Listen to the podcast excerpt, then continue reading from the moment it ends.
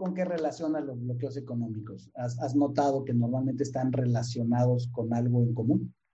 Sí, uno es que no saben servir. O sea, la otra es que tú estás interfiriendo en los, en los procesos de otros. Sí, o sea, por ejemplo, em, si yo veo que, que algún familiar mío no le está yendo bien económicamente, y yo digo, ay, no, pobrecito, le voy a dar para su renta. No, pobrecito, le voy a dar. Lo que el universo va a hacer es bloquearme. Va a decir, a ver, metiche. No, o sea, te va a bloquear porque le estás incapacitando esa experiencia de la que esa persona va a aprender y va a trascender, ¿no? Este, lo estás haciendo como un inútil espiritual y el universo te dice, a ver, no, mi reina, así, así no es la cosa, ¿no?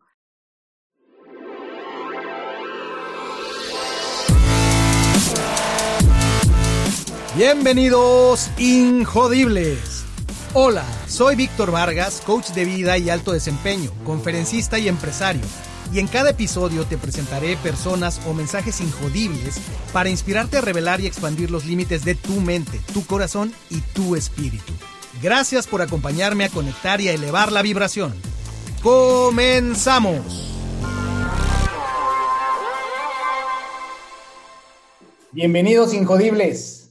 El día de hoy tengo delante de mí a un ejemplo de resiliencia, a una mujer que además de su historia y de todo lo que ella misma nos va a compartir, hoy mismo está viviendo un proceso que nos permite ver lo que el ser humano es capaz, un ser humano que se enfoca en lo positivo, en lograr objetivos, en fluir a través de la vida y que las adversidades no son más que aprendizajes que si bien pueden parecer contratiempos, no hacen más que sumar a engrandecer un espíritu que de por sí ya es injodible. Así es que hoy tengo conmigo a Rubí Cebreros y ella es ni más ni menos que una life coach que se ha enfocado también hacia el coaching espiritual, es una apasionada de las ventas, así también es practicante a nivel profesional de CrossFit, ciclismo y triatlón. Además, ha incursionado en el mundo eh, empresarial y está también eh, entrando en el mundo de las inversiones. Así es que ya nos contará ella. Hola Rubí, ¿cómo estás? Hola Víctor, muy bien, muy contenta, muy emocionada de estar aquí. Te saludo a ti y a tu auditorio. Déjame decirte que esto es un sueño manifestado para mí. Ay, qué, qué, qué, qué gusto. Y pues las cosas corresponden, ¿verdad? en alguna frecuencia hemos de estar vibrando, que ya platicábamos un poquito de entrar al aire, de, cómo es, este, cómo, cómo fue que, nos contactamos, pero sin duda eh, nos seguimos desde hace algún tiempo y eh, pues llegaba el tiempo, era, era el momento, yo creo que todo se da, se da en su momento porque también van ocurriendo cosas, entre ello también eh, eh, creo que es un mensaje muy poderoso para, la audiencia de Injodible, el proceso personal que tú estás viviendo que ya nos contarás. Pero eh, de acuerdo a la usanza de este podcast, iniciando con nuestra frase icónica, érase una vez.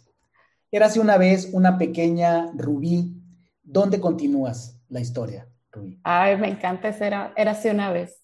Bueno, esa era una vez una niña enérgica y muy amada que nació en Culiacán, Sinaloa, primogénita de una mujer increíble, ama de casa, eh, de un padre ganadero, muy próspero él, una vida muy abundante todo. Este, y fíjate que esa niña siempre tuvo miopía a lo imposible, le voy a llamar así. Te voy a contar una anécdota que creo que me acabo de acordar de ella hace poco. Eh, cuando, cuando yo estaba pues chiquita, dos, tres años tenía más o menos. Eh, vivía en Culiacán, mi papá se iba a Chihuahua porque tenía negocios allá. Y, y, pues una vez, o sea, de tanto que me decía que iba a Chihuahua, pues una vez que no estaba en la casa, como que se me hizo aburrido y, y extraña a mi papá y, como que dije, pues bueno, pues lo extraño mucho, voy a ir a buscarlo a Chihuahua. Entonces dice mi mamá que, que, que ella de repente vio el monitor del circuito cerrado y vio el garage abierto. Y de que, ¡Ah, la niña, y, y, ya se fue a buscarme por toda la casa Y dice que cuando llegó al garage, que ella vio un palito tirado, o sea, que como que con el palito le había tocado ahí al garage y se había abierto. Y en eso, pues imagínate, mi mamá sale despavorida y dice, oye, pues ¿dónde está? Fue con la vecina, no estaba.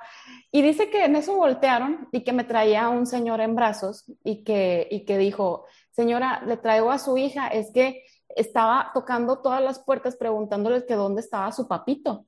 Y, y pues bueno, o sea, y yo, mamá, es que pues yo nada más quería ir a Chihuahua por mi papito. Imagínate, o sea, y, y, así ha sido absolutamente toda mi vida, o sea, como que le tengo miopía a, a esta parte de lo imposible, para mí todo es posible. Siempre muy observadora, siempre muy exploradora. Este, yo, yo me acuerdo en, en, el rancho, pues mi papá era ganadero, pues ahí me encantaba ir al río, las piedras, este, aventar los animalitos. Este, nunca me dejaron montar un caballo, nunca. O sea, yo le decía a mi papá, déjame montar el caballo.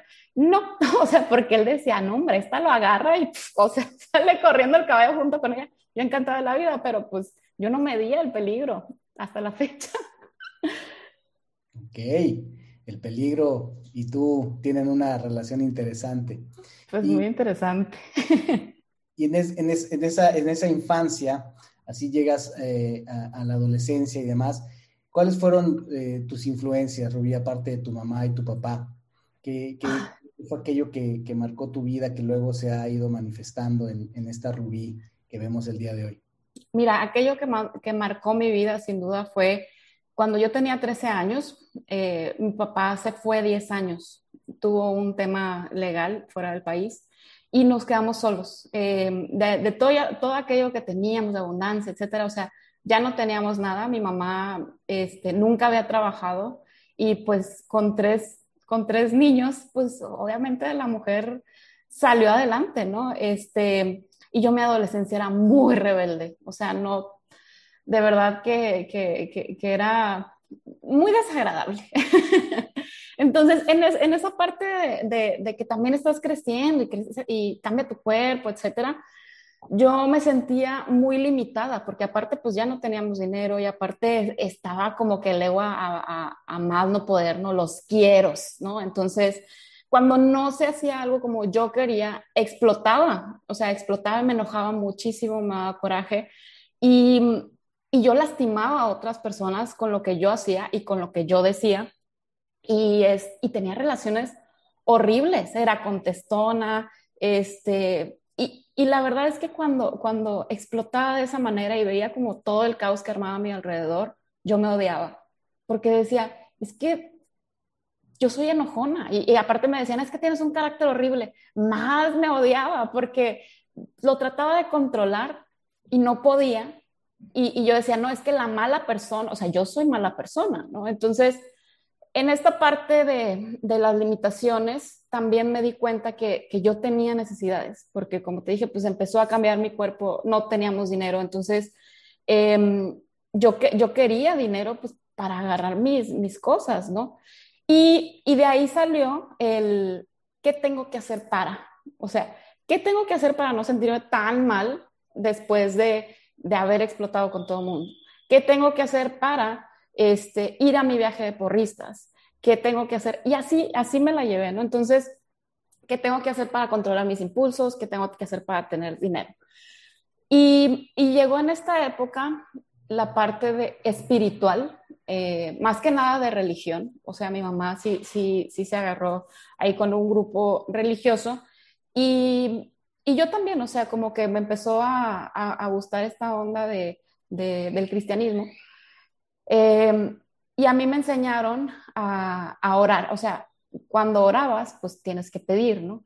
Y, y, crecí con esta dualidad entre lo malo, lo bueno, y que lo malo era pecado y lo bueno pues era como tenía que ser algo o alguien. Leí muchísimo y estudié muchísimo la Biblia. Había cosas que me hacían todo el sentido del mundo, había otras cosas que no. Y, y también crecí con un Dios que yo pensaba que era un señor que se ofendía si yo hacía algo malo. o sea, yo, yo, yo, pensaba que Dios tenía ego, por ejemplo, ¿no? Y, y no, o sea, ya después de mucho tiempo me di cuenta que no, y también con los, viví como en una caja de cristal. O sea, bueno, si ya eres cristiana, tienes que ser de esta manera. Y a mí me dolía porque de verdad yo me sentía como mucho más limitada. Y en la parte del dinero, pues trabajar para mí nunca fue un tema, ¿no? O sea, porque pues de chiquita, pues siempre crecí con comerciantes. O sea, mi abuelita tenía una tienda de abarrotes, mis tías este, se iban a Guadalajara por mercancía, etcétera, ¿no? ¿Y qué hacía yo? O sea, yo vendía en la escuela, Víctor. O sea, vendía este, panes, dulces, etcétera. Y, y cuando ya quería como hacer crecer más mi, mi, negocio, por así decirlo, pues un día se me hizo fácil y dije, pues me voy a Guadalajara me voy a Guadalajara y, compro pantalones, este, le hago como le hacen mis tías, me voy en la noche en camión a Guadalajara y después trasladarme, no me acuerdo, a Zapotlanejo, yo sola. Este, recuerdo muy bien, y yo le agradezco infinitamente a mi abuelita que ya no está. Em, yo le dije, abuelita, préstame tanto como inversión y, quiero hacer esto. Y mi mamá, claro que no, no sé qué. Y mi abuelita dijo, déjala, ella sabe. Yo tenía como 15, 16 años más o menos. Entonces, toda chiquita, ya, ya haciendo eso, ¿no? Entonces, los iba por, por, los pantalones, iba a la prepa y los, los vestidores, bueno, perdón, el baño era, eran mis vestidores. Y, y, de esa manera, pues empecé a, a, ser comerciante, ¿no? Este, cuando ya crecí más, o sea, y ya ahí viene cuando me vengo a Monterrey. Eh, era muy buena estudiante, tenía muy buenas calificaciones. Y, y, cuando mi mamá se me quedaba viendo, me decía, ay, pobrecita, está haciendo exámenes en, para, para irse fuera de Mazatlán. Este, ella un día me dijo, mira, yo no te voy a dejar ir hasta que tú no traigas un 100% de beca y vivas con una señora cristiana que solamente eh, sean gastos, o sea, que solamente me cobre los gastos, ¿no? pues ahí va la Rubí, dio lo mejor de ella, este, aplicó para becas y pues aquí salió la, la beca del 100% en, en la UDEM.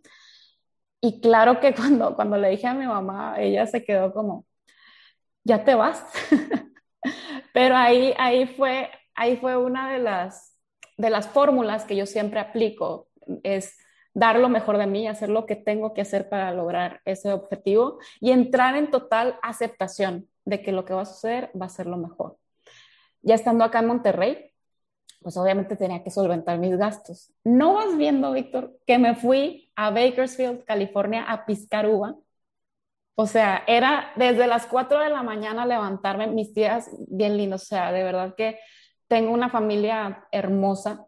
Allá tengo todavía tías, que una tía en particular, y mis primas también se iban ella me hacía, nos hacía desayunar y nos hacía el lonche, porque nosotros llegábamos al field y era inmigrante, yo iba con mi visa de turista, me prestaron un social security number y este, y a las 5 de la mañana llegas y el field está rociado de, no es fertilizante, era ácido. Entonces, era, eran jornadas duras de trabajo, creo que solamente teníamos dos breaks de 10 minutos. Y, y, yo dije, no, pues no importa, o sea, de esta manera, pues en verano agarro más lana para el semestre y, y pues así sobrevivo, ¿no? Y, y así me la llevé en todo lo que estuve aquí en la UDEM. Wow, o sea, replicaste la misma, eh, el mismo arrojo de irte a Guadalajara por ropa, luego dijiste, ¿y ahora por qué no a piscar uva? Sí, se presentó la oportunidad y, me dijeron mis primas, mira, está, ahorita está la Blueberry. Y, y, ya cuando yo llegué ya no estaba, ya, ya era la uva, ¿no? Este, la Blueberry pues era más, era más cómodo estar en, un, en una pues, nave industrial, así como que escogiendo qué berries sí, qué berries no, pues no hacía calor, etcétera, que estar en el field, el calor, el, el ácido, eso es lo que más me acuerdo, o sea, que llegabas y, y, los ojos se te ponían así chiquitos de, de, lo que ardía.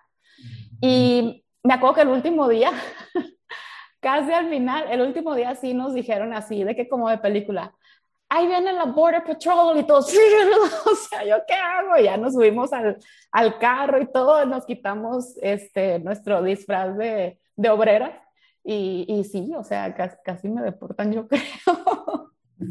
Qué, aventura, Rubí. Cuéntame algo, cuando, cuando mencionaste esta parte de, tu desarrollo, de la niñez, que empieza a emerger eh, algo que no lo mencionaste tú así, pero que podríamos identificar de personalidad, ¿no? Y que te puedo decir que, que, que, yo lo noto de lo que te he ido siguiendo, de lo que nos hemos ido conociendo a la distancia, pues sí, muy, energética y demás, ¿no? Y hablabas también de esa, de esa etapa de tu vida donde, pues entre la adolescencia y el tipo de personalidad y energía, y donde decías, yo misma no me gustaba.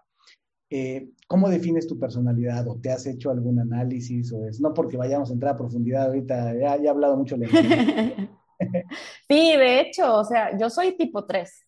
O sea, yo soy muy enérgica, muy hecha para adelante, líder, este, todo lo puedo, este, me encantan las ventas. Todo, todo siempre es muy lograr, lograr, lograr, lograr, lograr. Y esa pregunta de tengo que, ¿qué tengo que hacer para lograr algo? como que se me volvió mi filosofía de vida, como que mi valor, yo precisamente como un buen tres, yo lo, lo, lo asociaba más a lograr cosas, ¿no? O sea, al deber ser. Entonces, eh, si, si me hago de logros y los alcanzaba, entonces pues era una persona buena, ¿no? O sea, como que decía, ok, eh, ya me gradué, que sí, bueno, me tengo que casar, pero, o sea, le tenía que poner la cerecita del pastel, o sea, no me tengo que casar con cualquiera. Como soy cristiana, me tengo que casar con un, así, con alguien que tenga mi misma religión, este, pero aparte, el primero con el que me iba a casar, yo, me, yo estuve a punto de casarme dos veces. el primero con el que me iba a casar era pastor. Ahorita, pues, este, hace poco por COVID ya, ya no está en este plano material, pero eh, lo bueno que nos dimos cuenta, él y yo, después, es que nosotros estamos más enamorados de la idea de, casarnos y él de la idea de por fin poder tener una pareja para que lo nombraran pastor oficial, eh, que de nosotros. Y, el segundo, híjole, este, ahí sí yo decía, mm, pues fue toda una experiencia, fue toda una experiencia, ¿no? Entonces, como a mí no me salía el tema del amor, yo decía, ah, no, pues yo voy a ser más chingona en lo que sí sé hacer muy bien, que es el deporte, que es este, todo lo profesional y logrando. Y, y pues bueno, o sea, la verdad es que yo dejé a, a un lado el tema de, de, del amor, porque una me decían, es que tú eres una mujer que exige mucho, o sea, eres una mujer chingona, pues obviamente los hombres te van a tener miedo, por eso tienes que ser menos exigente. Y pues, pues después pasaron una, una cantidad de, de, de, chicos este, que no vibraban en la misma sintonía, vamos a decirlo así. Pero, era... ¿Bande? Pero, estaban ricos. Pero estaban ricos, estaban muy guapos. Entonces como que yo me trataba de, de acomodar eh, y no, o sea, la verdad es que no, porque al final de cuentas las inseguridades de él siempre salían a la luz, ¿no? Este, entonces, pues ya, o sea, me, quise hacer de otras metas. Em, entonces ahí ya viene la parte del CrossFit, ¿no? O sea, me encantaba el CrossFit. Después del, segundo matrimonio casi fallido, que lo cancelamos a antes de las tres, a las tres semanas, tres semanas antes, perdón, de, que nos íbamos a casar, este, pues yo duré un, un buen tiempo nada más yendo a la casa y al trabajo, nada más, era como como que entré en, un cuestionamiento muy grande porque además hubo mucho maltrato psicológico. Este, y además casi hubo un maltrato físico. Entonces yo decía, pues bueno, o sea, si se suponía que a mí me, me, decían que yo me tengo que casar con un hombre con estas cualidades, ¿por qué, ¿por qué me siento tan mal si me hace este tipo de cosas, no? Y dije, bueno, pues ya, abandoné como esa idea eh, conozco el CrossFit y dije, bueno, o sea, ah, soy buena. me empezaron a meter a competencias, yo ni siquiera me metía, a mí me metían, ¿no? Entonces decía, wow, o sea, y si casi ni sé, ahora imagínate si, si empiezo a entrenar, ¿no? Y empecé a entrenar. Eh, bueno, ¿qué tengo que hacer para ser de las mejores de México? Bueno, tengo que ser un coach, eh, nutrición, cambiar hábitos, etcétera, ¿no? Pero al mismo tiempo, la Rubí no, no, no, no, paraba solo en eso, también quería escalar en, en, el ámbito corporativo, ¿no? Yo estuve mucho tiempo en, en el área de finanzas, este, como directora comercial y de marketing. Y, y decía, bueno, o sea, cuando no era directora, ¿cómo le puedo hacer? Bueno, pues me meto a la maestría. Entonces, yo entrenaba más o menos así. O sea, yo me levantaba temprano, iba, entrenaba, eh, me bañaba, me iba a la oficina, era súper eficiente. Eso sí, en esa, en esa parte de mi vida me hice una máster de mi tiempo y súper eficiente y, siempre mi equipo llevábamos a metas, etc. Este, y además había veces que tenía que salir de, por ejemplo, a Torreón y así, y me iba a Torreón, o sea, entrenaba y todo, acomodaba toda mi semana así perfecta, llegaba directo a la UDEM a, hacer exámenes, etcétera, ¿no? Y entrenaba dos veces al día, bueno, tres veces al día, en la mañana, en la, en la tarde, en la hora de la comida y, y en la noche. Entonces, eso sí me llevó a ser la número 22 de México, claro, por supuesto, ¿no?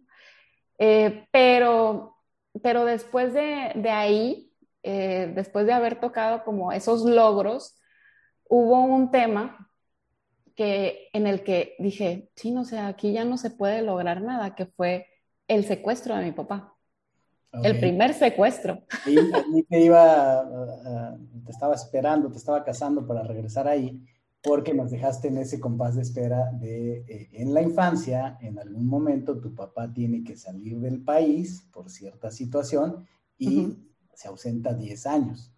Sí. Entonces, fast forward 10 años después, ¿tu papá regresa? Mi papá regresa cuando yo me graduó de, de la universidad y fue un tema, híjole, todavía que me duele mucho recordar porque cuando, cuando mi papá llega, eh, fallece un primo muy querido, muy querido. Entonces, en un mismo día fue, fue mucha felicidad y mucha tristeza a la vez. Esa polaridad, la verdad es que no, eh, fue, fue, muy fuerte. Y luego más como, como yo me había tratado de, de hacer esta coraza de, de, no me importa nada, o sea, como que me desconecté mucho de mí por, porque me odiaba básicamente. Em, yo, yo no sabía cómo procesar esas, esas emociones, ¿no? O sea, las seguía enterrando y las seguía enterrando. por un lado, la llegada de tu papá para ti sí fue algo positivo, algo eh, importante en la vida. Sí, claro. Junto con la, la, pérdida de este primo. Pero ¿cómo es la reintegración a tu vida con, con, con tu papá? Que le dejó menuda chamba a tu mamá, ¿verdad? Ya, ya, te, ya, ya cuando llegó ya estabas graduándote de la universidad.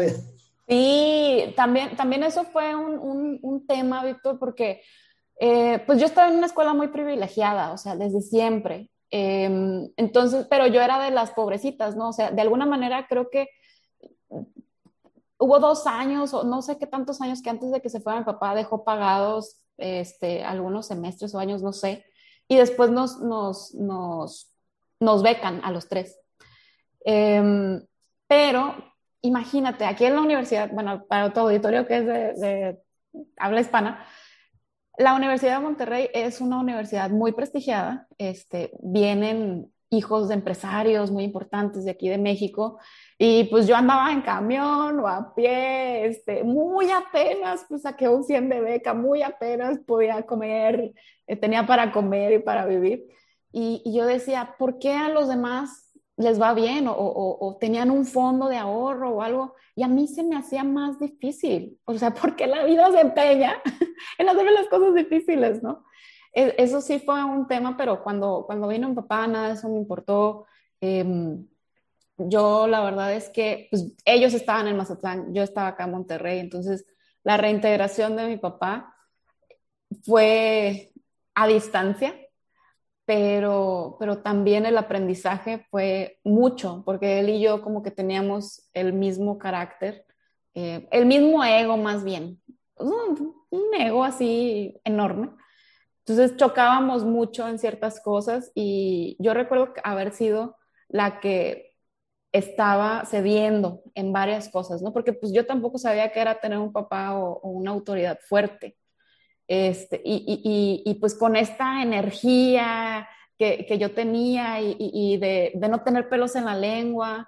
Yo no estaba viendo que mis resultados no eran de armonía, que eran puro caos, pero yo no sabía hacer otra cosa. Entonces, otra vez, más me odiaba porque no podía, o sea, no sabía qué estaba pasando, que tenía resultados tan malos en, en relaciones sobre todo. Claro, que ya, ya, llegaremos al momento presente, vamos a cerrar esta parte porque, pues evidentemente, eh, tú hoy tienes una información Sí, claro. Una experiencia acumulada y una información que te permite estar en un, un nivel de conciencia distinto a, a, ese, y es lo que nos pasa a todos los seres humanos, ¿no? O claro. Sea, todos eh, hasta, hacemos lo mejor que podemos en el nivel de conciencia que tenemos, ¿no? Y ese, claro. era, ese era lo que pasaba en, en, aquel entonces. Entonces, fíjate que sí, eh, de lo que te preguntaba la personalidad, eh, es que te, te, delató mucho. ya tú intuí que eras un tipo 3, cuando dijiste hubo una etapa en mi vida en que la, la pregunta clave era, ¿qué tengo que hacer para? Sí. ¿no? Es, es eh, muy, muy, eh, se identifica mucho con, con muy 3. personalidad y explica mucho también de este drive, de este impulso, de este empuje que tienes, que has tenido en la vida eh, para lograr lo que te propones, ¿no? entonces, sí maravilloso. Y, y, cuéntame, porque entonces regresa tu papá, se dará todo el tema familiar, la integración en sus características como haya sido, pero hay un evento importante en el que tú tienes que intervenir, ¿cierto? Sí, claro. Eh, eso fue muchos años después de que, de que llegó mi papá, muchos, muchos, creo que fue hace como cinco o seis años. Este, yo tengo 37 y este, este evento fue como a los 32, 33 más o menos, algo así.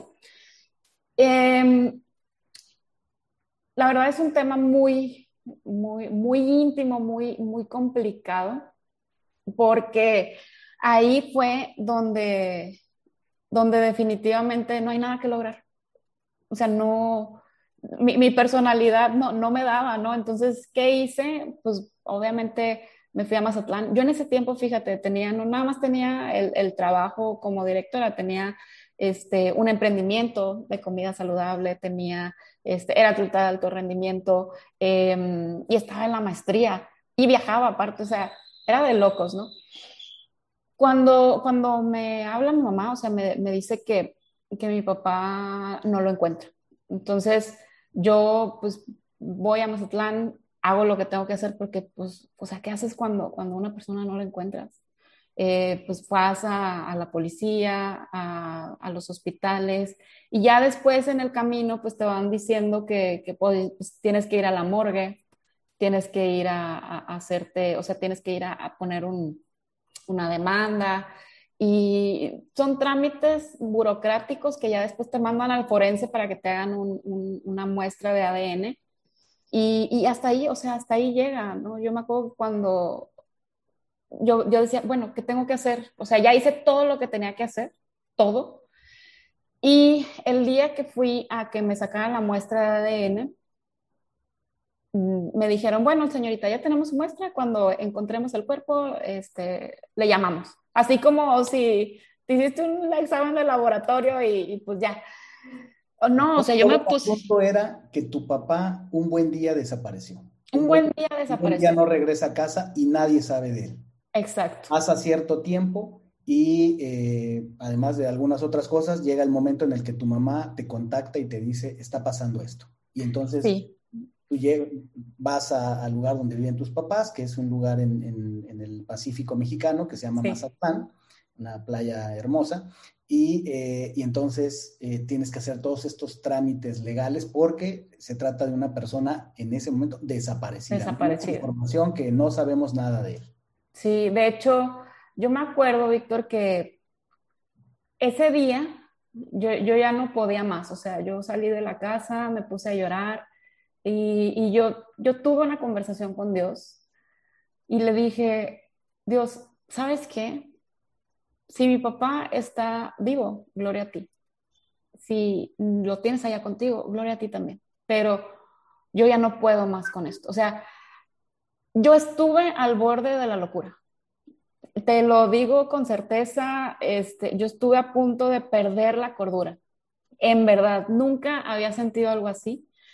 Pero eh, lo bueno es que ya después de todo, en la noche hablan los secuestradores.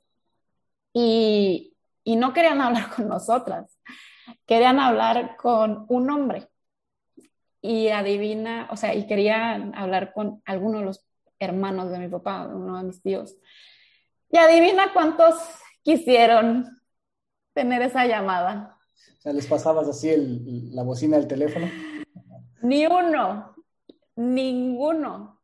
Sí, entonces, este, yo, yo la verdad es que como tenía la energía tan bajita, o sea, yo decía, pues no estoy, no me voy a enojar, no, ya, ya la incertidumbre era mucha.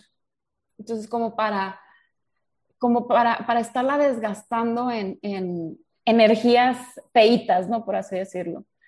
Porque lo que tenía que hacer era, era, estar presente, porque mi mamá hubo un tiempo en el que se hizo como una niña chiquita, entonces yo estaba sola contra el mundo, haz de cuenta, ¿no? Entonces, eh, yo recuerdo que, que, que, que, a una tía muy querida, hermana de mi papá, le, le pedí discreción en algo y no la tuvo. Y, y, y, en ese momento, Víctor, o sea, yo dije, no, o sea, yo hasta donde tope voy a, a, proteger a mi familia, ¿sí? O sea, de lo que sea, porque me estoy enfrentando a una situación en la que no sé nada. Y le dije a mi tía que la amo y la adoro, le dije, tía, de verdad, esto ya, cuando, cuando yo encuentre a mi papá, así le dije, tía, cuando yo encuentre a mi papá, yo te voy a avisar con mucho gusto pero ahorita yo no les voy a decir nada. Pero es que te vas a, tía, yo no te voy a decir nada hasta que encuentre a mi papá. Híjole, Víctor, todavía se me pone hasta la piel chinita, me dan, otra vez revivo todo eso. Y, y, y pues realmente yo me estaba enfrentando a algo que no conocía.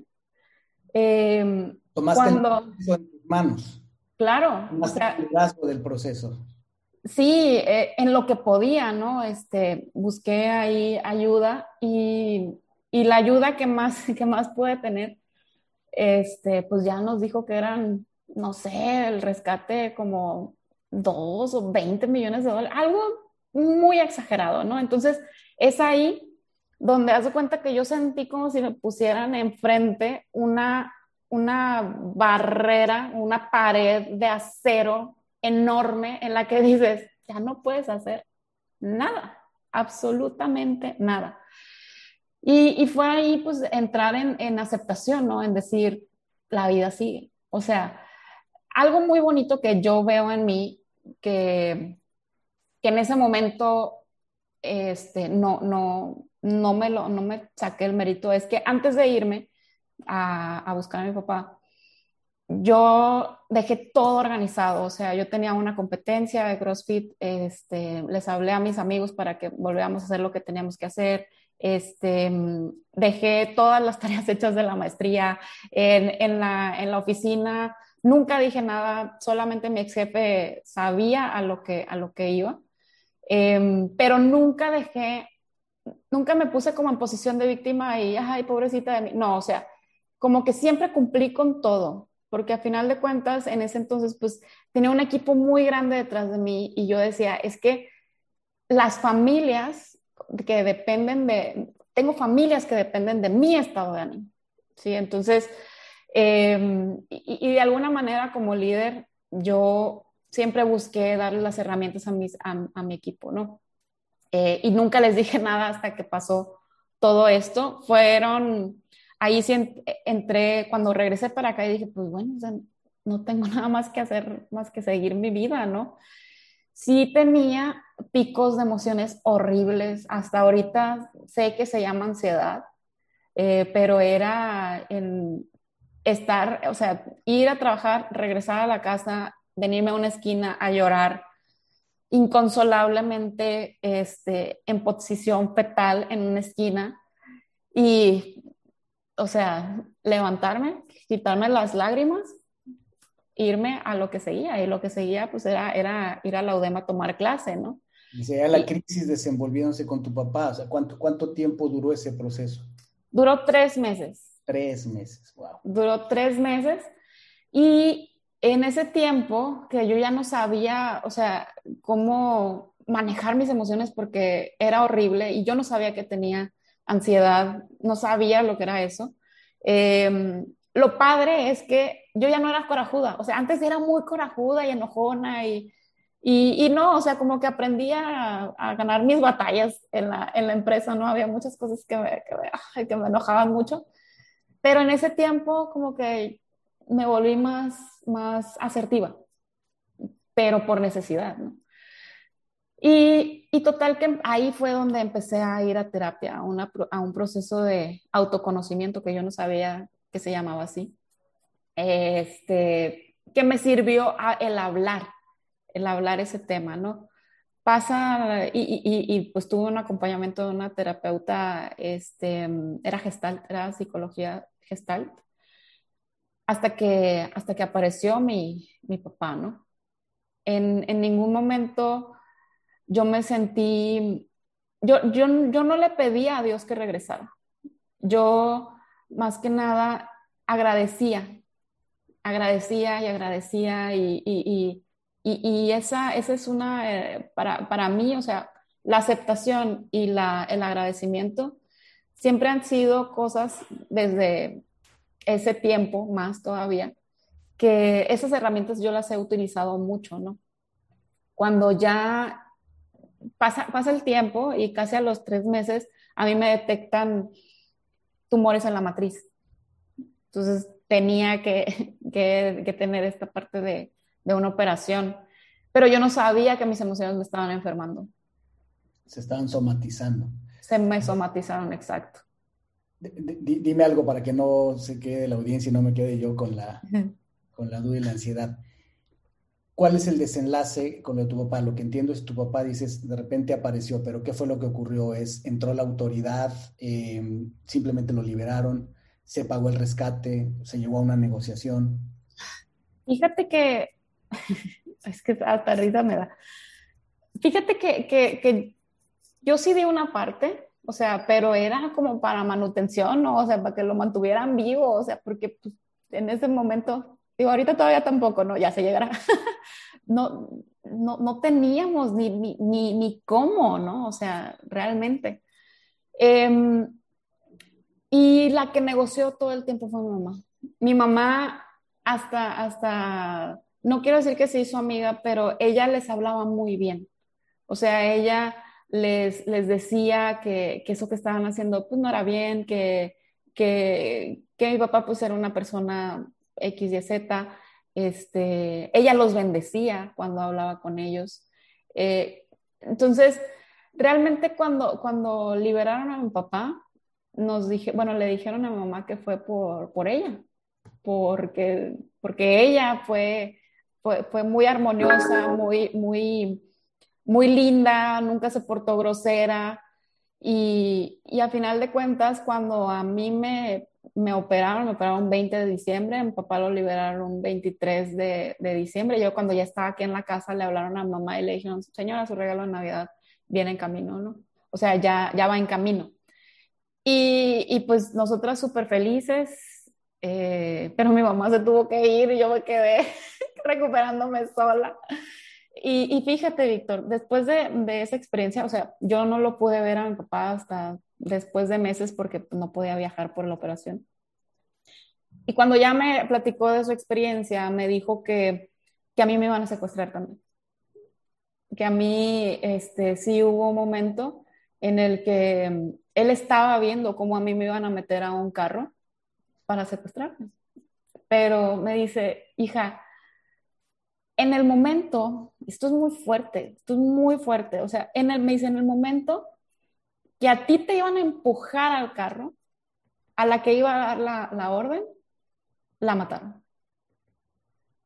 Y, yo, y yo dije, wow, o sea, realmente yo ya conozco a Dios. O sea, Dios no es ese, ese señor que se enoja porque yo me equivoque, porque está en mi derecho de equivocarme. No es ese abuelito al que le vayas y le pidas cosas nada más porque, porque tú quieres es algo muchísimo más grande de lo que yo me puedo imaginar o soñar. O sea, ahí, dije, wow, o sea, Dios siempre ha estado ahí protegiéndome, ¿no? Y, y, y, pues si me protegió de un, tema así que yo ni siquiera sabía, pues imagínate qué otras cosas no me habrá guardado, ¿no? Y, y, yo tengo que hacer algo importante aquí entonces, porque pues todavía estoy aquí. Así es, había un, un maestro espiritual, que una persona muy espiritual que, que decía, ni, ni las personas ni nos imaginamos en realidad todas las posibilidades que hay en el campo, ¿no? en el campo cuántico, todo lo que puede estar ocurriendo a nuestro alrededor y que finalmente no ocurre y que fluyen tantas cosas, ¿no? Esos, esos hubieras que muchas veces no nos, no nos enteramos.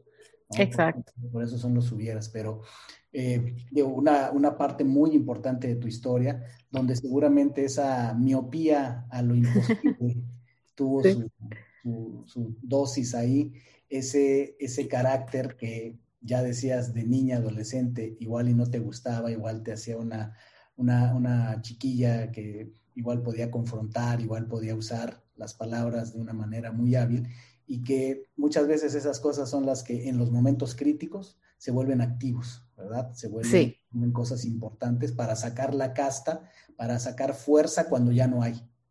Definitivamente. Salen de esos lugares yo ya veo que ya, ya te pusiste. Eh, ya me volvió a poner el collarín. Ya estamos llegando al momento, porque este, pues ya esto ya es más reciente, como decías tú, ya hace cinco años ocurre este evento, esta situación, esta experiencia tan difícil y dura con, con el secuestro de tu papá, que afortunadamente tiene un, un, un final positivo, un final feliz, es liberado, pero deja detrás toda una experiencia, ¿no? Que también no alcanzamos a ver la transformación porque lo que dices de que hizo tu mamá es increíble, ¿no? O sea, qué transformación también habrá, habrán tenido esas personas, qué ocurre, ¿no? O sea, eh, es... Sí, pero ¿sabes qué es lo chistoso, Vic? O sea, ay, hay personas que no, que no aprenden. hay personas que no aprenden del todo. Este, y mi papá es una de ellas, ¿no? O sea, mi papá eh, es, ha sido un gran maestro de vida para mí, o sea, un, no maestro, entrenador más bien. Este, que, también ahorita llegaremos a, eso, ¿no? Pero antes, antes sí, por ejemplo, me, caían mal muchas cosas de mis papás y, los cuestionaba mucho. Y ya después ya entendí, entendí y, y pues ya no luché por cambiarlos. Me desgastaba más yo. Te desgastas más tú cuando quieres transformar. Sí está allá afuera, ¿verdad? Exacto. Luego sí. de, esa, experiencia, eh, Rubí, eh, tú ya estás en Monterrey, si entiendo bien, tienes un empleo este, de tiempo completo, eh, estás en el tema del CrossFit, estás compitiendo, estás trabajando en el tema del deporte, y de ahí, ¿qué fluye? ¿Qué sigue? ¿Qué pasa? Estamos hablando ya de los últimos cinco años. ¿Hay una transformación? ¿Hay un cambio de carrera? ¿Qué, ocurre? ¿Hacia dónde se va Rubí? Mira, eh, yo tenía el, negocio este que nos duró siete meses. El negocio de comida saludable. sí, o sea, nos duró siete meses, era, durísimo, aprendí muchísimo. Yo creo que fue otra maestría. Eh, y para mí fue como si, yo creo que es la primera vez que mis papás me, escuchan llorar. Yo cuando les hablé y, les dije que, que, pues iba a cerrar eh, Pitchen, yo me solté a llorar, como si hubiera perdido un hijo, literal, así, tal cual, ¿no? Eh, y, mis papás, yo creo que es la vez que más me han apoyado, que yo he sentido que, que más me apoyan, ahorita, ¿no? También, pero, este, no, mi amor, así se hacen los grandes empresarios, tú eres una chingona, etcétera, ¿no? Em, después tuve una experiencia, digo, no le quiero hacer como mucha, mucho énfasis a esto, pero se me hace interesante porque después tuve una, una relación amorosa con, un, con una persona narcisista, que yo no sabía que era eso, hasta ya después que salí del bache ya, ya supe. Pero era, era lo mismo, Víctor, o sea, era el, mismo tema de las emociones, o sea, como que tenía muchos picos y, yo decía, oye, pues si ya acabo de trascender una experiencia tan horrible como esa, ¿cómo es que este cucaracho? este, pues también está como, me está haciendo esa sube baja de emociones, ¿no? Em, y fue ahí donde la primera vez tomé un curso de, manejo de emociones, pero y, ahí entré en contacto con la información de Gerardo Schmedling. La que me llevó a eso fue mi, una de mis ex roomies, que es, que es como mi hermana, y, y, ella y mi hermana ya estaban recibiendo esta información, ¿no? Yo no sabía, pues, tal vez yo no estaba preparada, ¿no? Pero, pero el, el tema de las emociones sí era un tema para mí, valga la redundancia.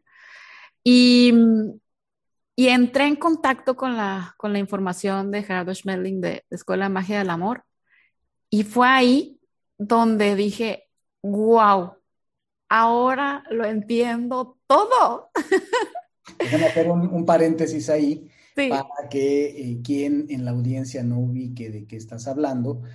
Eh, la manera eh, de ir más profundo a esto es en el episodio 42, entrevisté a Lorena Villarreal. Lorena Villarreal es una mujer mexicana que vive aquí en Monterrey y ella es facilitadora eh, muy reconocida de Escuela de Magia del Amor, que es este, vamos a llamarle, eh, instituto que funda Gerardo Schmedling, que es conocido como un filósofo colombiano. Es una historia muy interesante. Gerardo Schmedling es una persona que eh, lo, explica perfectamente Lorena en el, episodio. Eh, es una persona que canaliza eh, información acerca de las leyes de la vida, acerca de espiritualidad, de cómo funciona la vida, pero que eh, tiene un mérito muy interesante porque es, eh, es un, con un enfoque científico de, no es un tema de religión ni de creencias, todo lo contrario, es un tema de resultados verificables y es sumamente lógico. A veces tal vez hasta, hasta para algunas personas es demasiado lógico, ¿no? Y hay, hay quien eh, quiere más misticismo y quiere más realidad, pero es algo que te vuela la cabeza y así lo dije en el episodio te vuela la cabeza, entonces es a lo que se refiere Ruby. Y muy probablemente Ruby, eh, una, una, de las cosas que la misma Lorena platica en diferentes lugares y lo menciona en el, en el episodio es, es este aspecto, esta experiencia que, que, vivimos los seres humanos, que de hecho está reconocida en otras filosofías. Eh, ellos le llaman la, la, ley de saturación. Sí. Es, eh, que de hecho, pues si lo vemos, es el change management, la ley del cambio, lo que dice es, el ser humano cambia cuando el dolor de seguir igual es mayor al dolor de cambiar. Los japoneses le llaman el Kensho y Satori. El Satori es cuando yo cambio por inspiración, por, por proactividad, porque realmente tengo un nivel de conciencia y digo, por aquí es. Y el Kensho es el madrazo de la vida. El Kensho es cuando cambiamos a golpes de la vida y esa es la saturación también tú eh, piensas que eh, se cumple esta ley en tu caso, llegas a un punto de saturación donde dices no más. Totalmente. Sí, y, fue, y fue con esta relación. Eh, fue más ego también porque decía, oye, pues si ya trascendió una experiencia tan horrible, ¿cuál es el, factor común? Y el factor común eran las emociones, no, no, no era el, el cucaracho, era, era, era el manejo de emociones. Em, entonces, ahí ya, ya empiezo a, comprender cómo, cómo, es la vida, o sea, cómo es el verdadero amor, cómo, cómo funciona el universo. Em, y, y, me enamoré, me enamoré de, de, la información, me, yo, yo, yo, ya estaba inscrita a un... A, me fui a Colombia, o sea, todo un año, o sea, estuve yendo a Colombia a capacitarme, o sea, cuando yo dije, ok, ya sé cómo no darme la madre en el amor y ya sé cómo elegir a una pareja armoniosa y ya sé que yo merezco a un tipo de hombre así, así, así. ¿De Colombia directamente aprender de la fuente? Exactamente. ¿Cursos allá con, con quién fue? ¿Con la, con la familia de, de Gerardo? Fui con Alfredo Besosa. Alfredo Besosa, wow. Sí, sí, fui con Alfredo Besosa. De hecho, el taller de emociones que dieron aquí fue por em, la esposa de Alfredo Besosa y, Marce, que es ahora mi, terapeuta. Y él también dio, dio, una, una, parte de, de, ese taller. Y después entré en un tema de, de autoestima, o sea, porque yo estudiando muchísimo y haciendo como ciertos ejercicios, yo dije, wow, o sea, qué persona, o sea, yo me veía y escribía en mi diario y decía, wow, qué persona tan increíble soy, me encanto. ¿Cómo una persona como yo pudo haber estado con una persona como él? O sea, como mi, anterior pareja, ¿no? Y yo dije, hijo, o sea, algo como que una, algo se metió en mi cabeza y dije, es que tal vez no te quieres tanto. Y yo, ¡Ah! no sé quererme. O sea, me lo tuvo, me lo tuvo que decir así el universo, ¿no? De, tumbarlo en, en, en, mi cabeza. Y yo, no, o sea, yo me tengo que crear, yo me tengo que crear una vida increíble porque yo soy increíble.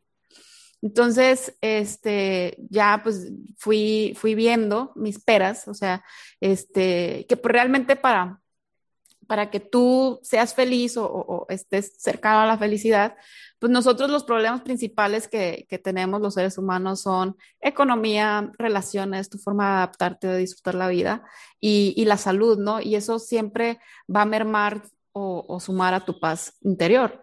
Entonces yo decía, no, yo ya, ya en relaciones ya la tengo así, de que salud, pues también me adapto, soy en buena onda, tengo paz, ¿qué más quiero? No, pues voy a hacer lana, voy a hacer lana. Entonces ya me fui a, entrenar a, ahí, mismo en Colombia, en, en, los entrenamientos de Alfredo, conozco a personas que se entrenaron con Ramiro. Y, y, yo decía, no, yo tengo que saber más de riqueza, de cómo generar dinero. Y, y, y me fui, o sea, me fui este, con Ramiro, fui a, a, Bogotá, fui a Perú. En Perú fue donde conocí a Cris Ursúa y, y toda esta parte de los infoproductos otros tipos de inversiones también. Este, ay, no recuerdo muy bien, con Javier, Javier se llama. Y, y bueno, dije, ok, o sea, ya tengo la información para crearme una vida increíble, ¿no? Y regreso a, México y lo empiezo a aplicar con mi equipo de, ventas porque yo dije, yo quiero que ellos también estén en paz, o sea, que, que ya no se presionen, sino que, que, trabajen con alegría, con entusiasmo y que, seamos fluidos, ¿no? Y, y, sí, o sea, como que al principio, primero me, decía una de mis gerentes, ay, extraño que, seas la rubí, que enérgica, ¿no? Así de que, ah, vamos a la chingada. Y, y, este, y yo, ay, ¿no prefieres a la rubia amorosa que todo le fluye? pues sí, pero me gustaría que de repente a los de X departamento les cortaras la cabeza otra vez. Y yo, híjole, eso no se va a poder. Esa persona, ¿no? O sea, aquí te voy a tener como el Doberman, de, aquí mansito, mansito, y cuando se necesite, ¡ah! ajá, exacto. Pues déjame hacer este paréntesis porque acabas de mencionar a Ramiro Reyes, a quien también eh, tuve el gusto de, tener aquí en el, episodio número 38, es el episodio de, Ramiro Reyes, donde pues a Ramiro yo lo conocí en un evento, a Ramiro yo lo conozco, me, me impresiona su exposición, eh, lo empiezo a seguir, me doy cuenta que es una de las personas en Latinoamérica que tiene mucho mejor estructurado todo el concepto de la abundancia, también desde, desde un punto de vista muy lógico pero espiritual y, demás. Y yo en el momento que lo conozco y lo sigo y me hace mucho sentido, lo invito, o sea, y además eh, el hombre un tipazazo. Sí, tipazo, tipazo. Y, el episodio maravilloso, todo lo que nos compartió de la mentalidad de abundancia y demás. Y yo no tenía idea de que él tuviera alguna relación con Escuela de Magia del Amor, que ya después dice, ay, pues colombiano. Sí. Pero sí, ya después resulta que eh, tiempo reciente estoy eh, dándome cuenta que de hecho él fue alumno de Alfredo de Sosa. Sí, exacto. Sí, son buenos amigos también. Siempre son muy historias muy interesantes porque la historia injodible de Ramiro Reyes pues es impactante, ¿no? Todo lo que él cuenta igual de, su infancia, limitaciones, su adolescencia, además estuvo hasta en el ejército, este, y cómo él eh, conecta con la información de la abundancia, eh, en parte en Estados Unidos, con T. Harv Eker. Entonces, una, una historia apasionante, pero a lo que voy es que empieza a haber muchas conexiones. Eh, yo creo que hay personas hay muchas personas, me parece, porque uno el lenguaje lo reconoce. Evidentemente, y creo que nunca lo he dicho públicamente, pero lo, digo aquí contigo, evidentemente a mí me capturó también la, información de Escuela de Magia del Amor de, Gerardo Schmetling, ¿no? Igual soy una esponja y cuando algo llama mi atención, no me canso, no me canso de succionar. Entonces, eh, tener a Lorena este, y demás, me encanta leer, me encanta ver, indagar, platicar. Y eh, pues empiezo a, notar también eh, en el lenguaje muchas personas hablan en, el lenguaje escuela magia pero nunca dicen. Sí, exacto. Que realmente eh, ese conocimiento de dónde viene, ¿no? Y bueno, pues ahí se, respeta, ¿no? Eh, yo cuando, cuando llego a soltar un dato, sobre todo en entrenamientos o en, en coaching, vaya, si estoy ya soltando una pieza importante de información, pues yo no tengo problema en decir la fuente, al contrario. Por supuesto. Eh, el otro punto es que también esta información que viene de alguien, como por ejemplo Gerardo, que ahí es donde mucha gente se puede quedar, oh, ¿de qué estamos hablando? De un hombre que canalizó información. Esto es bien interesante porque esto ocurre más de lo que mucha gente se imagina, porque si tú te vas a ver el tema de eh, Moisés, Moisés fue una canalización. Por supuesto. Es una canalización. Si te vas a ver el tema de eh, quienes escribieron la Cábala o los libros sagrados de la Cábala, eh, Bar Yochai, si no mal recuerdo, era el rabí, yo, el rabí eh, Bar Yochai, te cuentan la historia y lo que te dicen es, creo que el hombre incluso estuvo enterrado con la cabeza nada más así. Sí donde cuando sale de eso viene con toda esta información. O sea, mucho, mucha de la información, hoy día en cuestiones eh, modernas, eh, hay, hay eh, un, está Esther Hicks, muy conocida. Esther Hicks, que se le conoce también como Abraham Hicks, ha escrito muchísimos libros y es impresionante también, la, he leído mucho de ella es, hace cuenta, muy parecido a la historia de Gerardo Schmedling. Ella, eh, más que ella, está viva, muy activa y lo, lo, lo, dijo desde siempre. Ella dijo, las situaciones que yo canalizo, yo no sabía que yo podía hacer esto. Cuenta la historia cómo fue, que su esposo la llevó a una sesión de no sé qué, ella le daba miedo. Resultó que tuvo una meditación muy profunda y a partir de esa meditación ella descubrió que ella podía, cada vez que meditaba, podía pues empezar a, conectar con un pensamiento y era una sabiduría que ella ha bajado en libros. Existe otra mujer también en Estados Unidos, no recuerdo su nombre, pero que ella canaliza un, a un ser que se, le, que se llama Ramta. La gente puede creer o no, yo no estoy diciendo que, sí, sí, sí. hay que hacer una cosa u otra, creer una u otra. Lo que digo es que esto es eh, sumamente común, ¿no? El tema de dónde vienen las ideas.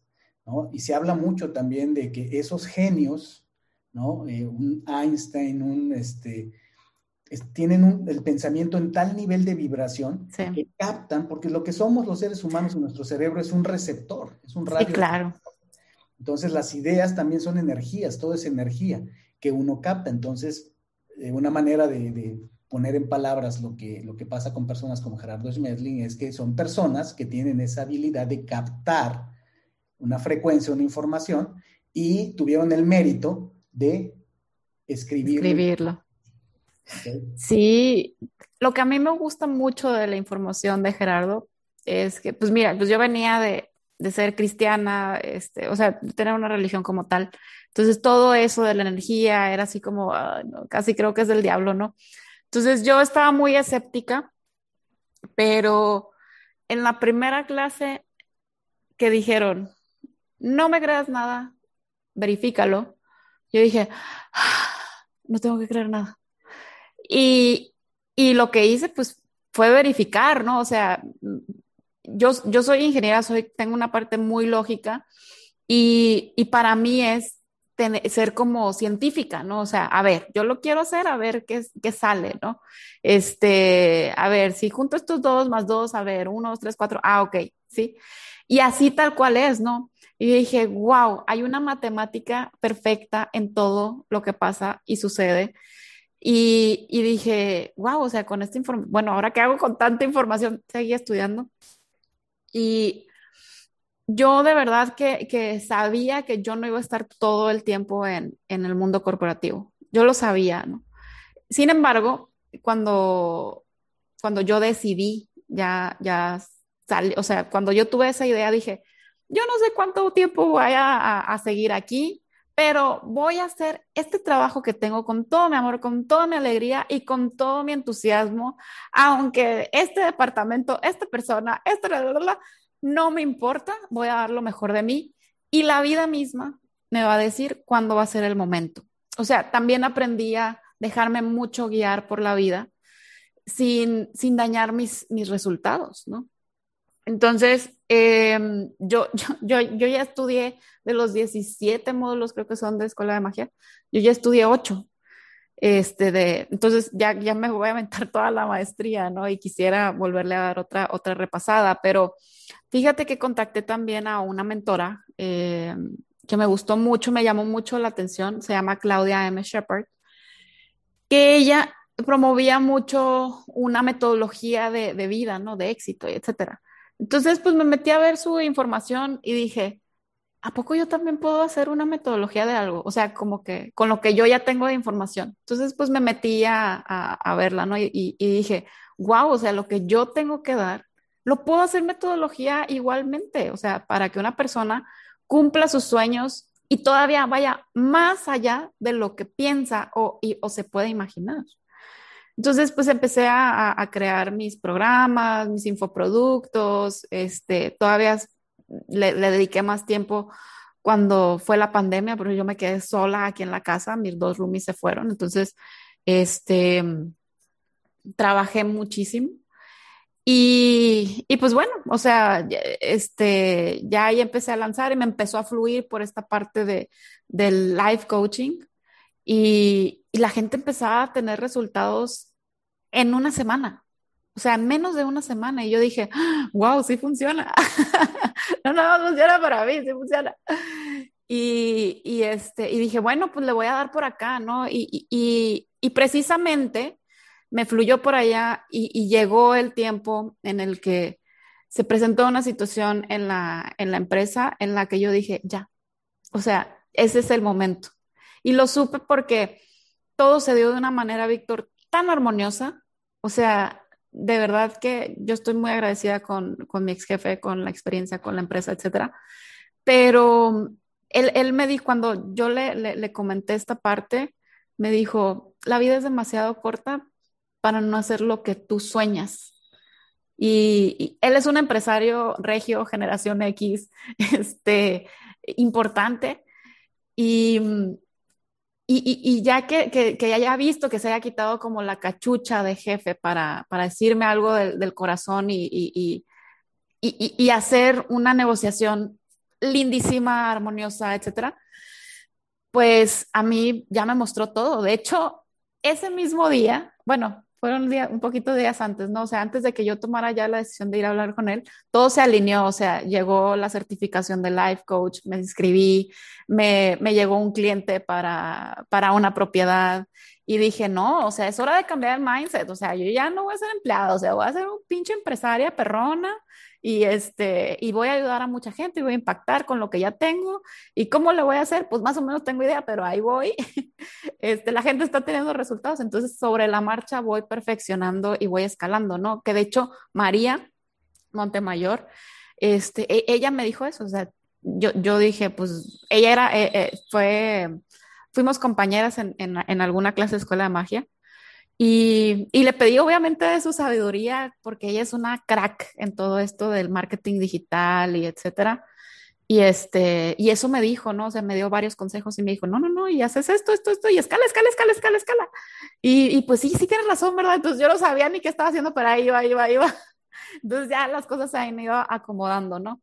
Eh, y pues ya, o sea, llegamos a, a, esta, a esta parte del tiempo presente. Mira nada más, yo no sé si esto va a seguir y va a seguir. Pues ya mencionaste ahora a María Montemayor. Sí. María Montemayor estuvo aquí en Injodible en el episodio número 30. ¿Y qué episodio? No? Uno de los episodios, bueno, todos los episodios los adoro, por eso invito a la gente, si no, si no fuera a disfrutar de la conversación, ni para qué los invito, ¿verdad? Sí. El de María lo recuerdo muy bien porque todavía era el tiempo en el que los hacía en vivo, fue aquí en casa, este, después de grabar cenamos este, en parejas y ella encantadora. Eh, y en ese momento yo también no, ah, no, no, ya, ya tenía yo referencia de que ella estudiaba porque yo fui a una ponencia de Lorena que yo no entendía todavía qué era exactamente. No sabía que era Yo fui a ver a una Lorena Villarreal que daba una charla aquí en un, en un auditorio. Sí, sí, sí. Me pareció interesante, te voy a ser honesto, ahí, ahí no, no me impresionó, pero porque yo vi tantitito y ahí este, recuerdo que, que, encontramos a, también a María, y, pero ve, ve, cómo todo se va conectado, porque al final todo está conectado. Todos, sí, sí. todos estamos eh, conectados, ¿no? Entonces, pues, bueno, maravilloso está, esto está mucho detrás de ti y tiene mucho que ver con tu transformación, te ayudó de alguna manera a encontrar eh, tu propósito, a crear una nueva versión de ti, a usar herramientas, ¿verdad? A manejar un lenguaje distinto y eso pasa, ¿eh? eso, eso es una realidad. Eh, en las diferentes etapas que yo he tenido en mi vida también estudiando una u otra cosa, cuando estás tan metido, te formas parte de un grupo y demás, de inmediato cambia el lenguaje. Sí. Ya te empiezas a usar otras, otras palabras, este, otros términos, y se nota. Por eso te digo que también mm, ya sé por dónde andamos.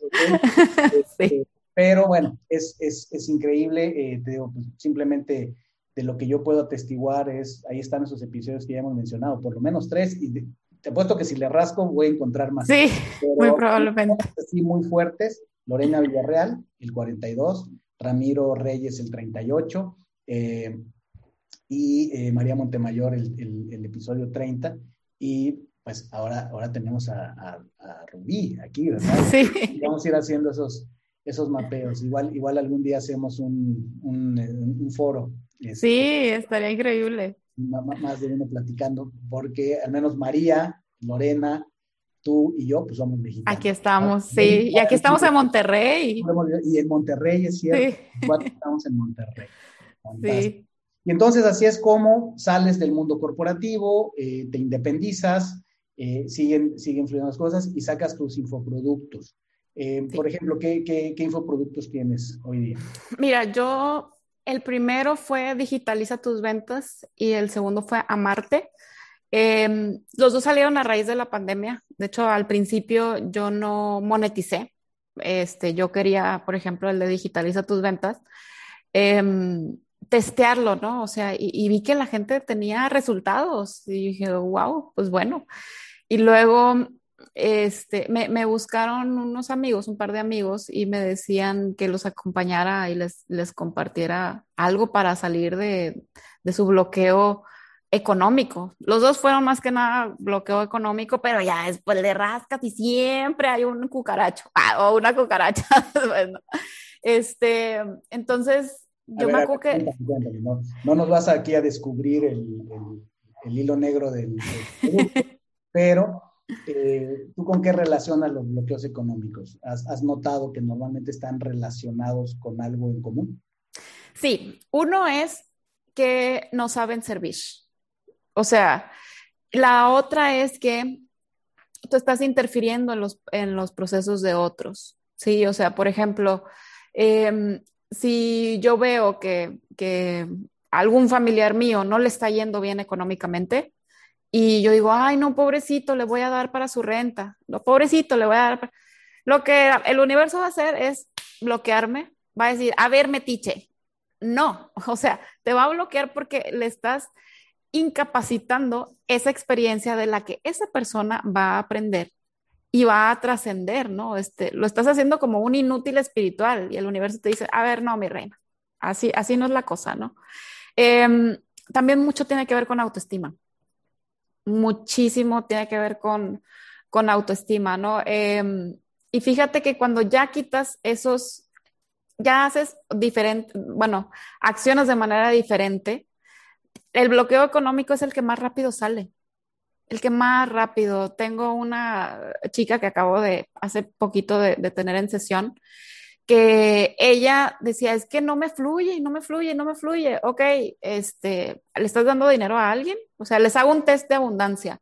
Y ahí, si para identificar los bloqueos rápido, pues ahí ya, ya veo de que, oye, pues mira, aquí pusiste un negocio para tu papá y a ver, vamos, platícame más de tu papá. No, pues es que se la pasa quejándose de que si no hay clientes y esto, otro. Ok, entonces, ¿qué pasaría si tú, o sea, ese negocio lo cierras o lo traspasas? Pues es que tal vez se va a sentir mal mi papá y yo, inténtalo, revísalo y ve cómo. Ese mismo día me dijo, ¿sabes qué, Rui? O sea, lo hice así como me dijiste, desde el amor, sin imponer, etcétera, platiqué y, sí, o sea, voy, a, voy a, traspasar ese negocio y mi papá está feliz, contento y, pues obviamente ya le entra más dinero a ella y además tiene más creatividad de hacer los negocios que, que ella tiene porque su energía ya no está en preocuparse por ese negocio, ¿me explico? Entonces, y la parte de, de, la parte amorosa es por lo general no poner límites, o sea, no poner límites o a, tu pareja o a esa persona o no poner límites a tus, a tus compañeros de trabajo o a, tu mismo jefe, ¿no? Eh, pero no desde una imposición, sino desde el amor, porque a todos nos enseñan a imponer, a prohibir, a castigar y nada de eso es de amor, nada de eso es de amor. Entonces, este, mm, pues sí, o sea, les doy la información para que lo hagan desde el amor y que fluyan un poquito más las cosas, un muchito más fluir, que es, esa es la idea finalmente, la sabiduría es cualquiera que sea. Sí, exacto. La idea es que ese cuerpo de sabiduría te va a ayudar a fluir en la vida, ¿no? Le llaman cada uno de maneras distintas.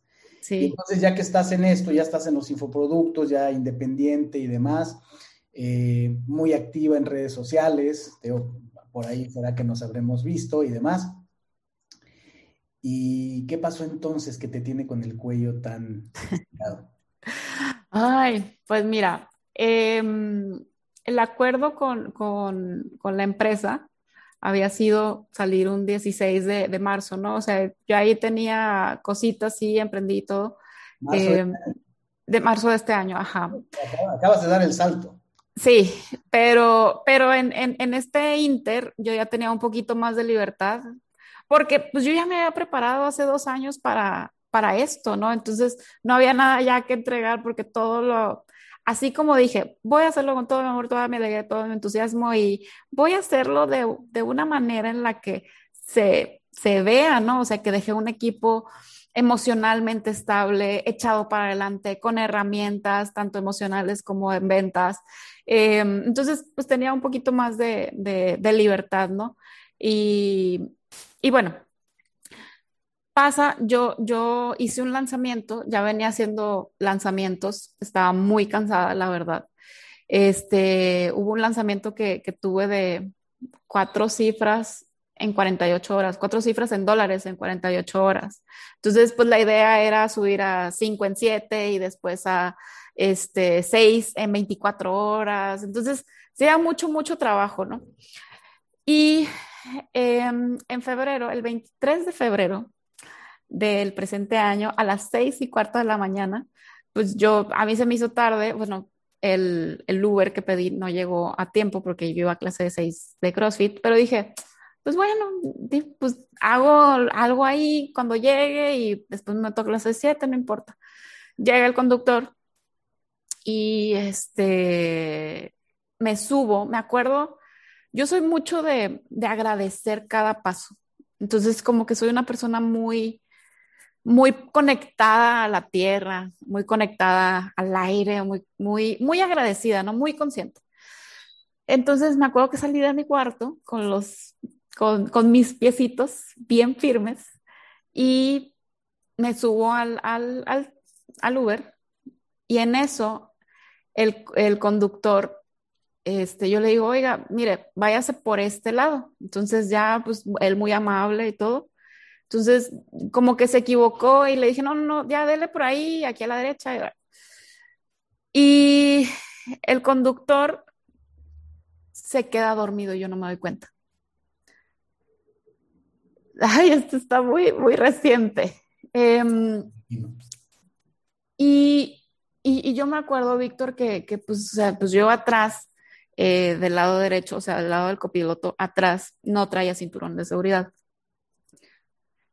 y, se pasa un, alto. O sea, y se me hizo raro, o sea, el alto de Fuentes del Valle, como para Plaza King.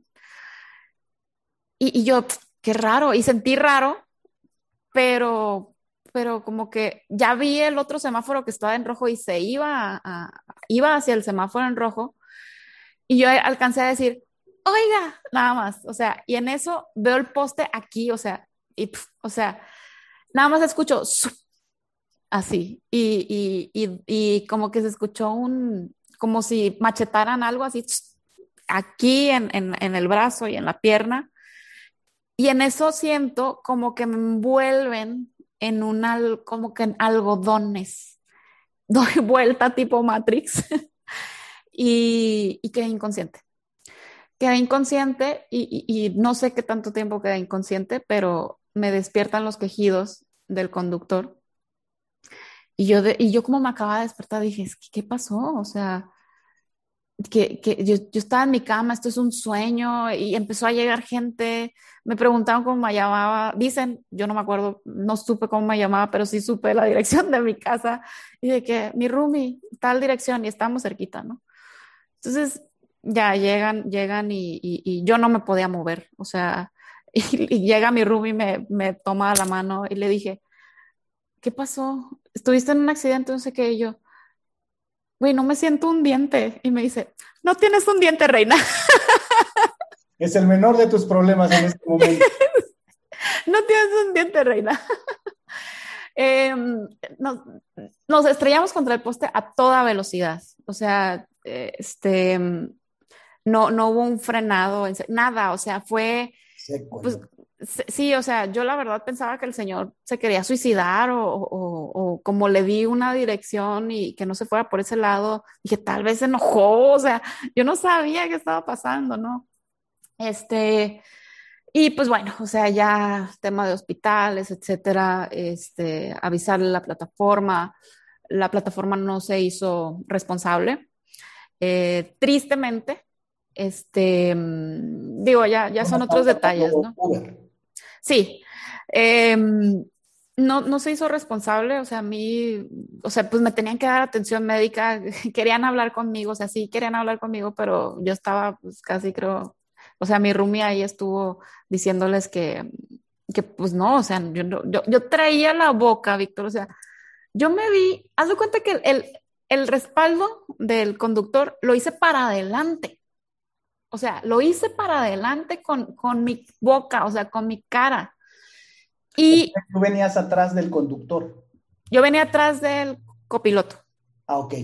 Sí, del lado del copiloto. Porque tu, con... tu cuerpo empuja el asiento del conductor. Sí, y a mí se me atora el tobillo, el pie derecho, y por eso no me salí proyectada.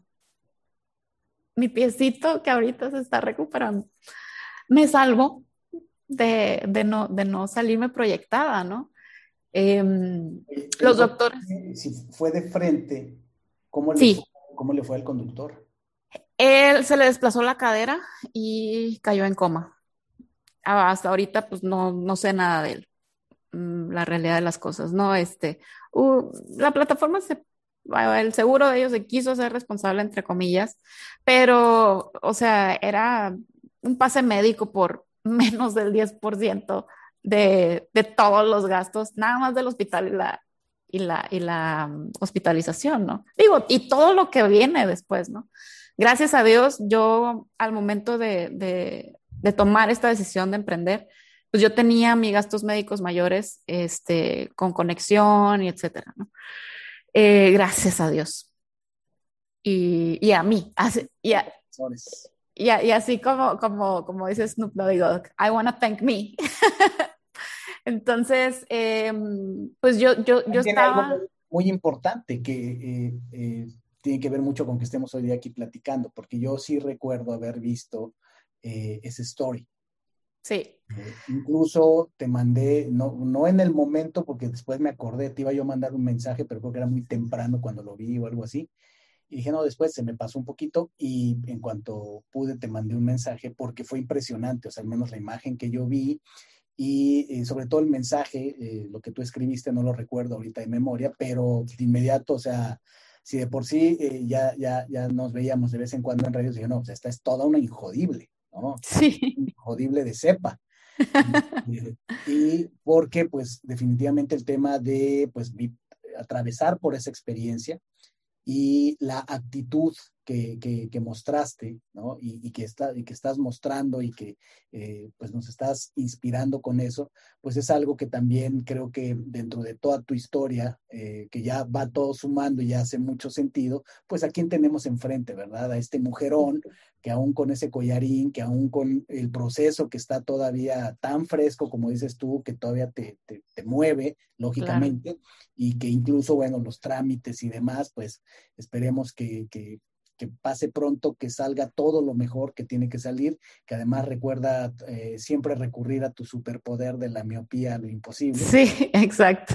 Que todo, se arregla, que qué bueno que eres previsora y que te quieres tanto porque hiciste tu chamba antes de eso y estás ahora en pie, de nuevo. Sí, sí, o sea, yo de verdad que a mí me, me, me veían los doctores y yo decía, el pie, la bota, no importa, va, o sea, yo tengo, y si me van a operar, dije, era martes, yo dije, yo el sábado tengo que ir con una amiga, entonces, a ver, martes, miércoles, jueves, o sea, que me operen mañana, jueves, viernes, el sábado salgo y el sábado me voy con mis amigas, ¿no? Cuando me dicen que yo, yo no alcanzaba de mencionar, mis, mis papás no viven aquí, de verdad que eh, nunca estuve sola, Víctor, de verdad que estaban todos mis amigos de la bici ahí em, haciendo guardias. Este, yo estoy, dije, wow, o sea, yo creo que esta parte de, de, mejorar en las relaciones, eh, ya tengo sabiduría, ¿no? Porque tipazos, tipazas, nunca me dejaron sola. Hubo amigas que me dieron comida en la boca, Hubo otras amigas que me ayudaron a hacer trámites porque era un, un, tema venir a tránsito por la parte de tránsito, hay un, rollo, ¿no? Este, pero, pero de verdad es que me sentí muy bendecida. Y, y, y, y cuando me dicen que, que había un problema con mi columna y que, o sea, yo no, yo no entendía, no entendía, o sea, ¿cómo? A ver, pero, pero puedo caminar, o sea, y me dicen, sí, pero tu, tu columna está inestable. Dos cervicales, te las fracturaste, una quedó inservible.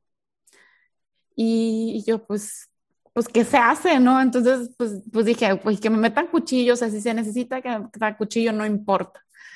Claro que llega mi mamá, y, y, y, antes de que llegara mi mamá, la primera noche fue horrible porque yo me despertaba llorando porque recordaba y recordaba y recordaba.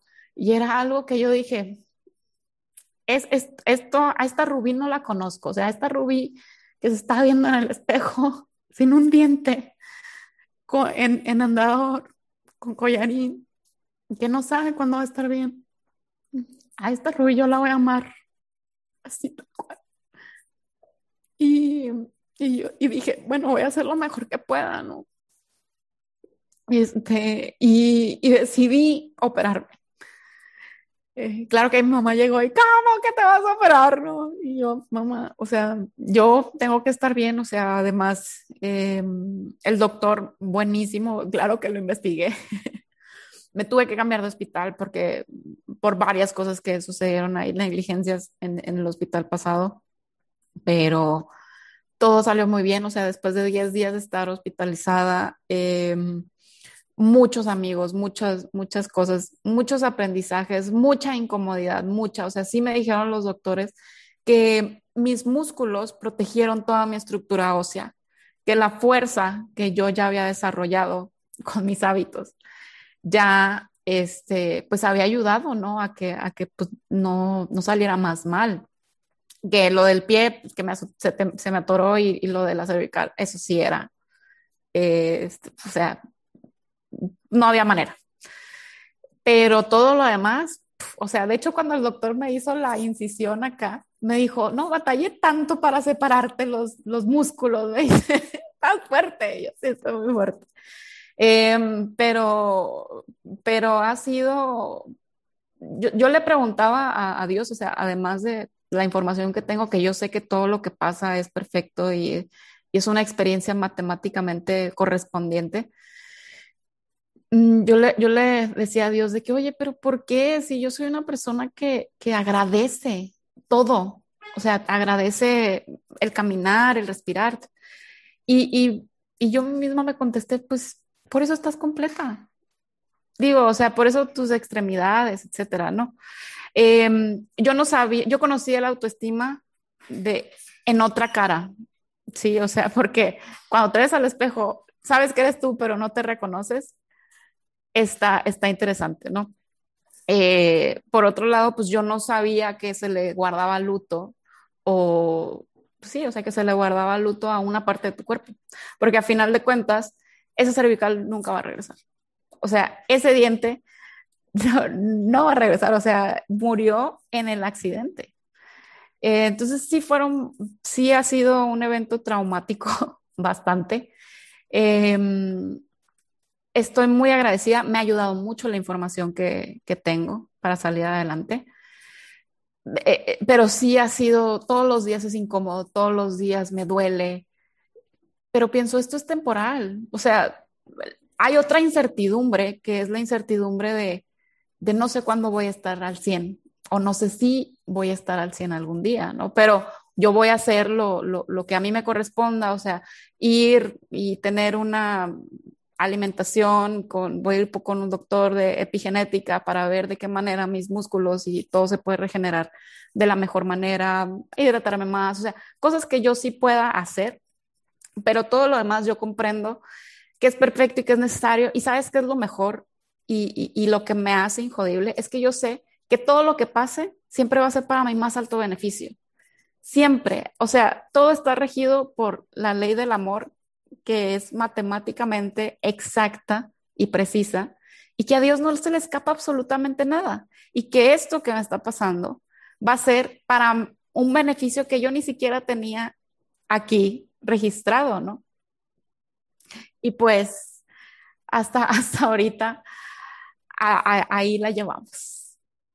Ahí es donde estás ahorita en ese, en ese proceso y pues lo, que dices es también muy, muy inspirador en el tema de, eh, de vivirlo como algo que suma, como algo de aprendizaje. O sea, se dice que ese es eh, un, un, nivel ya elevado también de, de madurez, de conciencia, como le queramos llamar, donde cuando la persona es capaz de agradecer la adversidad, porque la asume como, como parte de un proceso, la asume como, como parte de un aprendizaje y un crecimiento, pues estamos hablando de, otro nivel. No es sencillo, ¿verdad? Porque cuando nos pasan cosas que no nos agradan, a veces no es tan fácil eh, acabar agradeciéndolo, ¿no? sí, de hecho, de hecho, yo platicaba con una amiga hace unos días y le decía, yo si no tuviera la información que tengo en mente, yo mínimo ya hubiera intentado quitarme la vida.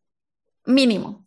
Sí, o sea, porque de ser tan enérgica, tan, tan hacer tantas cosas, etcétera, em, sí, sí es complicado. O sea, sí, sí, sí es complicado que, pues ya, ya he aprendido como que a sobrellevarlo, ¿no? Pero no quiere decir que no me duela, que no esté incómoda todos los días, ¿no? Em, pero, pero pues bueno, una de las cosas que, que he aprendido en este proceso es el amor incondicional. El amor incondicional hacia mí, el amor incondicional que me mostró mamá, eh, porque ya creo que 50 veces sí me bañó, o sea, ella solita 50 veces sí me bañó. Este, me peinó, o sea, yo volví a ser una bebé, Víctor, o sea, yo volví a ser una bebé literal.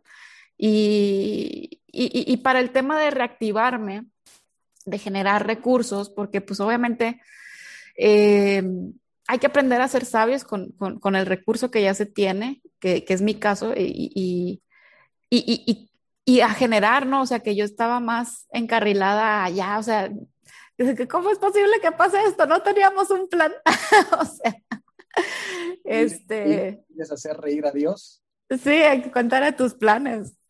Y, y, pues bueno, o sea, ha sido también un proceso para mí el, el, buscar maneras de, cómo, de cómo capitalizarme.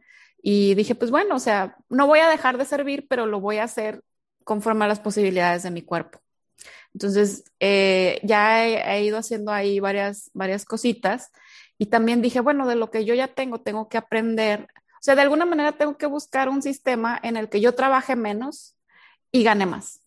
Sí, entonces en esa, en esa, en esa parte estoy, gane más, impacte a más personas también, ¿no?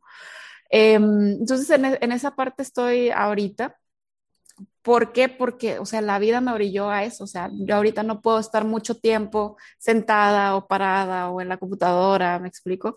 Eh, tengo que administrarlo muy, muy bien. Y hay veces que de repente este, estoy, no sé, así como estudiando, pero en, en, la cama echada y, y, pues la compu ahí, ¿no? Yo anotando acostada, ¿no? Muy, muy, muy chistoso, pero... Es un tremendo sí. caso de, de, sabiduría, porque lo que estás diciendo en la práctica es hacer lo mejor que puedes con lo que tienes, donde estás ahora.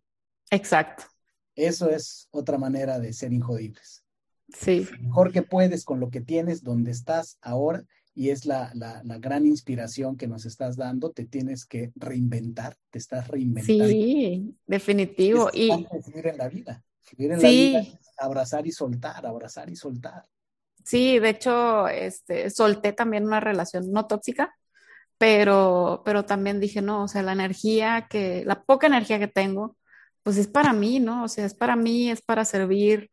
Y, y, déjame contarte algo que, creo que no, no, te platiqué, pero después de que yo recibí toda la información de escuela de, magia, vino una, una, prueba difícil que fue otro, otro secuestro para mi papá. Eh, hubo un tiempo aquí en México que que como que secuestraban express este, hoteles, ¿no? Y a mí me tocó hacer la negociación. Ahí yo me, yo me di cuenta de lo poderosas que son las, las herramientas de amor, este, que te las comparto, son, son siete herramientas de amor, o sea, son este, comprender que, lo, que las personas hacen lo que hacen porque quieren ser felices, comprender que todo lo que sucede en la vida tiene un propósito de amor. Eh, asumir mis emociones, o sea, asume tus emociones, da lo mejor de ti, este, agradece siempre, valora, valora lo que tienes, respeta, respeta el derecho de, de, del ajeno, respétate tú. Y, y sí, o sea, este, estar en constante agradecimiento, que las dos herramientas que a mí me ayudan mucho a, a, a salir como esta parte de, de sufrimiento es, pues bueno, o sea, tener la profunda comprensión de por qué pasan las cosas. Y lo otro es llegar a la aceptación. Entonces, a mí me sirve mucho cuando, cuando negocié con este señor la parte de la aceptación, o sea, como ya había vivido tanto estrés, tanta ansiedad en, el otro secuestro, yo dije, pues, pues, o sea, no, no, no me hacían enojar y no me hacían, ay, sí, no sé qué. Y, o sea, me dijeron, oye, pues tú no quieres a tu papá o qué. yo, yo amo a mi papá con todo el corazón, pero yo comprendo que esta experiencia es perfecta para él. Y, y, se enojó y me empezaron a mentar de madres y, y le dije, pues bueno, o sea, ya te dije cuánto te voy a depositar, lo quiero en un avión, ya. Este, y la verdad es que fue una risa, o sea, ahí luego, luego también me di cuenta de, de cuánto amor les falta a las personas, a, a, niños, o sea, que se convierten en ese tipo de, de, de, personas, ¿no? Que hacen daño a los demás, pero bueno, es otra historia y regresando a esto. Cuando a mí me dice el doctor, ¿sabes qué? No vas a andar en bici un año. Y dije, perfecto. O sea, ¿por qué? Porque primero estoy yo, primero está mi salud y, y, y, es entrar en total aceptación, bueno, o sea, pues ni modo, voy a hacer otro deporte. Sí, este, que jodió varios planos, sí, sí, definitivamente. Y, y, y como cosecha de varias cosas se pararon, se pausaron. Pero sabes que una parte de mí, y lo platicaba igual con otra amiga que es muy similar, eh, me dice, yo cuando estuve en, en, yo quería que se parara el mundo de alguna manera. O sea, internamente yo quería parar pero no podía. Y, por ejemplo, para mi amiga, pues fue la pandemia, pues no queríamos que pasara algo así, ¿no? Pero, y para mí fue este accidente, ¿no? O sea, de alguna manera lo tomo como un descanso, por así decirlo, eh, y, y, un aprendizaje muy fuerte. Así es, Esa, esos aprendizajes te tocó vivirlo de esta manera, pero sin duda cada persona vive su proceso y algunos son diferentes, probablemente no involucren una colisión, pero pueden ser igualmente traumáticos, difíciles y pues revelan eh, mucho de nosotros y nos dan esas oportunidades que podemos tomar o no para sí.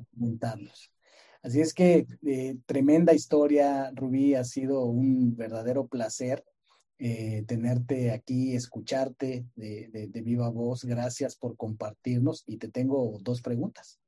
Sí, dímelas, con todo gusto. todo lo que tienes, pues va a estar fácil. Sí.